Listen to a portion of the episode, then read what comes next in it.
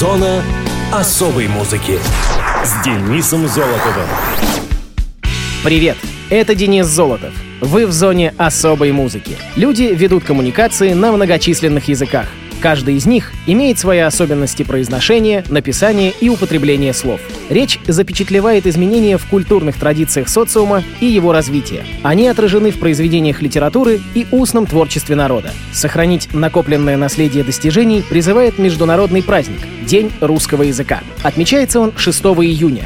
Торжествам имеют отношение все, кто связан с изучением и передачей знаний о речи и письменности. Среди них исследователи, учителя литературы, русского языка, сотрудники библиотек. Праздник считают своим преподаватели, студенты и аспиранты филологических факультетов высших учебных заведений. В мероприятии принимают участие все, кто получил соответствующее образование, увлекается письменностью, их родственники, знакомые, друзья и близкие люди. Мероприятие приурочено к дню рождения Александра Сергеевича Пушкина, одной из самых значительных фигур так называемого «золотого века». В преддверии даты или на ближайших выходных филологи выезжают на природу, готовятся блюда на открытом огне, проводится досуг под открытым небом. Этому способствует теплая погода летнего месяца. На пикники обычно приглашаются родственники, друзья и близкие люди. День рождения русского языка является одним из мероприятий, направленных на его сохранение и развитие. Русский — один из самых богатых и, на мой взгляд, интересных языков в мире. Я очень рад, что являюсь носителем этого замечательного языка. Ну что же, а теперь к музыкальным датам и событиям первой недели июня. Мус-именинник. 3 июня 1970 года родился Петер Тектгрен, шведский музыкант, композитор, мультиинструменталист, продюсер, режиссер клипов, лидер дэт-метал группы Hypocrisy и создатель индастриал-метал проекта Pain. Петер Тектгрен родился в Швейцарии в самой обычной семье. Отец его был инженером. Он изготовлял клавишные музыкальные инструменты. Родители его не были приверженцами религии. Больше того, они ненавидели все, что связано с ней. С самого детства молодой человек увлекался тяжелой музыкой. На него оказали большое влияние такие группы, как Kiss, Metallica, Possessed и многие другие популярные в его детстве и молодости коллективы. Петер начал заниматься на ударных, будучи в девятилетнем возрасте, а чуть позже и на других музыкальных инструментах — гитаре, бас-гитаре и клавишных. Когда распался его первый проект, он решил переехать в Соединенные Штаты. Именно там он и начал активную творческую жизнь. У Текгрена широкий спектр интересов, от музыки до философии. Он является вокалистом, продюсером и создателем групп Pain и Hypocrisy, а также занимается съемкой музыкальных видеоклипов и играет на очень многих инструментах. В основном музыкант ориентируется на тяжелые жанры музыки. В 1994 году у Петера появилась собственная звукозаписывающая студия. Музыкант приобрел помещение на окраине Швеции, которое раньше принадлежало психиатрической больнице. Тектгрен спродюсировал в своей Abyss Studio сотни альбомов молодых, талантливых и ныне известных групп. Несмотря на то, что Петер постоянно занимается музыкой, он находит время и на съемки в шведских фильмах, а еще на то, чтобы писать к ним саундтреки. Он успел поучаствовать и создать три коллектива, а также был одним из основателей проекта «Линдеман» с лидером Рамштайн Тилем Линдеманом. Самая первая группа Hypocrisy была создана в 1990 году.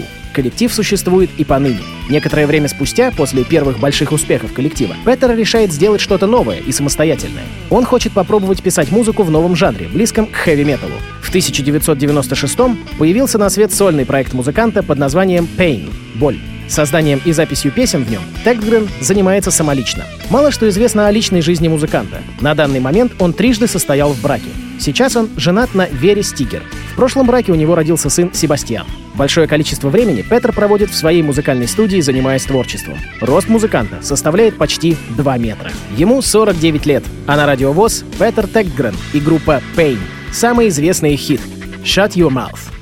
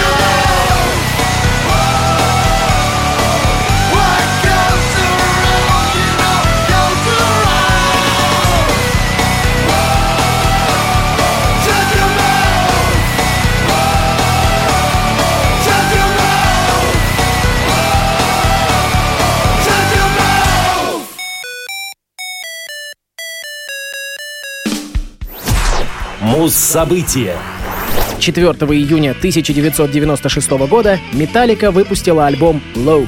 Load — «Заряд» шестой студийный альбом метал-группы. Он вышел на лейбле Electro Records. За первую неделю было продано 680 тысяч копий. Это первое место среди всех альбомов группы по объему продаж за неделю. Load дебютировал и находился в течение четырех недель подряд на первой строчке Billboard 200. Тираж альбома составил более 7 миллионов копий по всему миру. Диск получил платиновый статус пять раз. Load стал для Металлики возвращением после пятилетнего перерыва с момента выхода их самого успешного черного альбома. К моменту выхода Load сильно изменилась как стилистика группы, все участники коротко постригли волосы, хотя Кирк Хэммет впоследствии их вновь отрастил, так и музыка Металлики. На альбоме практически отсутствуют элементы трэш-металла, стиля которого группа придерживалась на своих всех предыдущих альбомах. Вместо этого здесь представлены композиции жанров хард-рок, хэви-метал и даже блюз-рок — как это было и с предыдущими релизами, 14 песен с альбома Load были изначально набросками и демо-вариантами, сочиненными Джеймсом Хэтфилдом и Ларсом Ульрихом, и записанными в студии Ларса The Dungeon. Группа выбрала около 30 из этих набросков и весной 95-го отправилась на студию The Plant Studios, где и проработала следующий год. Продюсером группы снова стал Боб Рок, который работал с Металликой во время записи черного альбома. Вместо отрывистых, агрессивных и жестких рифов Хэтфилд и Хэммет больше экспериментировали с блюзом и даже разделили соло-партии в некоторых песнях. Ведь до этого исключительно все соло играл Кирк. Ульрих перестал использовать сложные приемы и переключился на среднетемповую игру.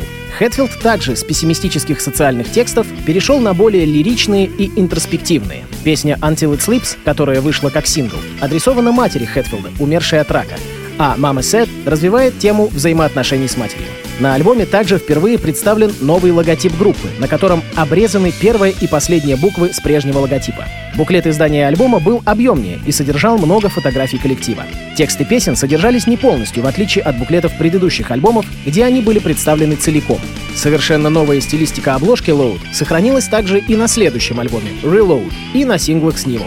Обложка представляет собой фотографию Андреса Серрана под названием «Semen and Blood 3». Я думаю, если вы владеете английским, не составит труда понять, что же там изображено, снятым под микроскопом. На данный момент именно Load является самым длительным альбомом во всей дискографии Металлики — 78 минут 59 секунд. Хотя по замыслу группы он должен был быть еще длиннее, но песню The Outlaw Torn пришлось укоротить на 30 секунд, так как иначе альбом не поместился бы на компакт-диск. Также Load — единственный альбом группы, на котором бас-гитаристу не принадлежит авторство ни одной из песен. А в зоне особой музыки — Металлика с композицией «Mama Said».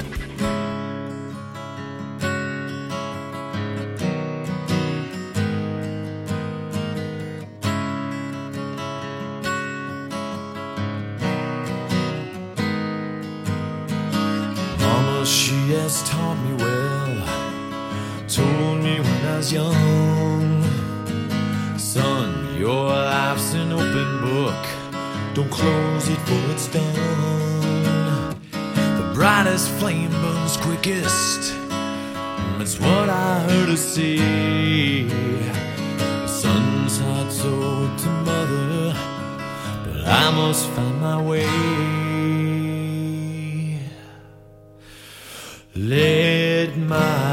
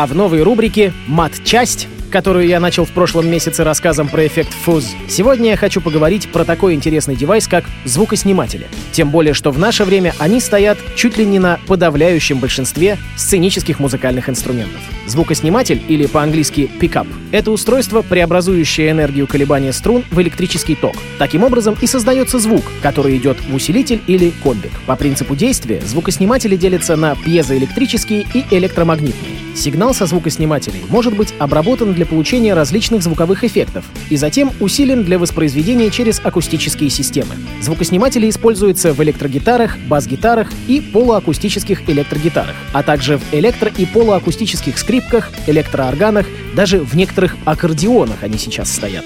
Все звукосниматели можно поделить на активные и пассивные. Пассивные звукосниматели представляют собой устройство, не осуществляющее усиление сигнала. Актуальным для магнитных звукоснимателей недостатком является некоторая зависимость электрических параметров, в основном добротности и резонансной частоты, от параметров подключенных внешних устройств, усилителя и линий коммутации, кабелей и так называемых наведенных на них шумов. Как преимущество, у таких звучков отсутствует необходимость в дополнительном источнике питания. В активных звукоснимателях предварительное усиление звука осуществляется за счет встроенной в звучок электроники, которая позволяет подать в линию передачи сигнал большей мощности. При этом критичен уровень собственных шумов.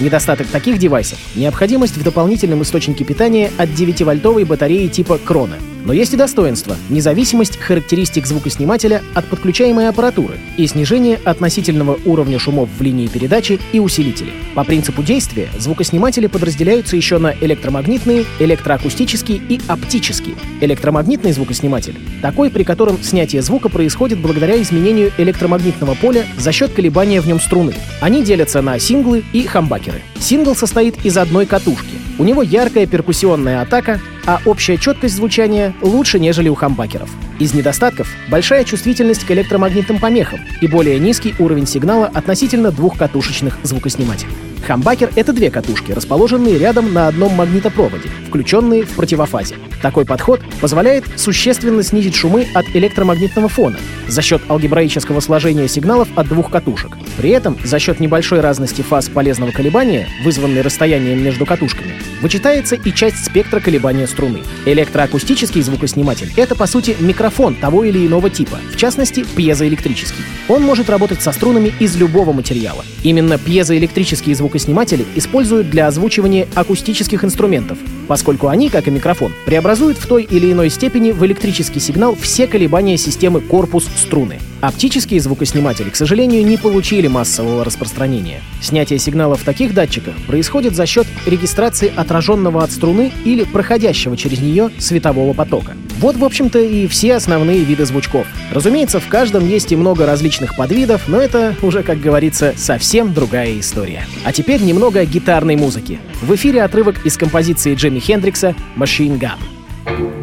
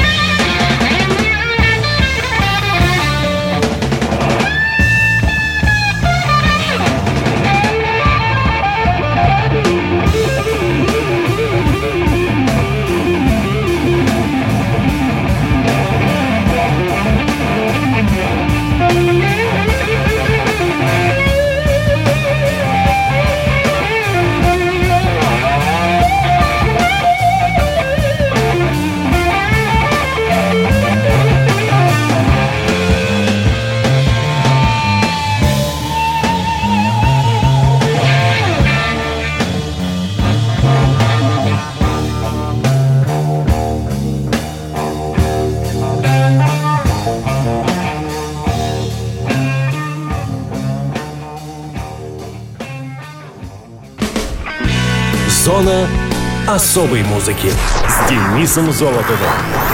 Хочешь услышать о своем любимом исполнителе? Записывай адрес зона дефис музона собака яндекс.ру. А на сегодня все. Пока.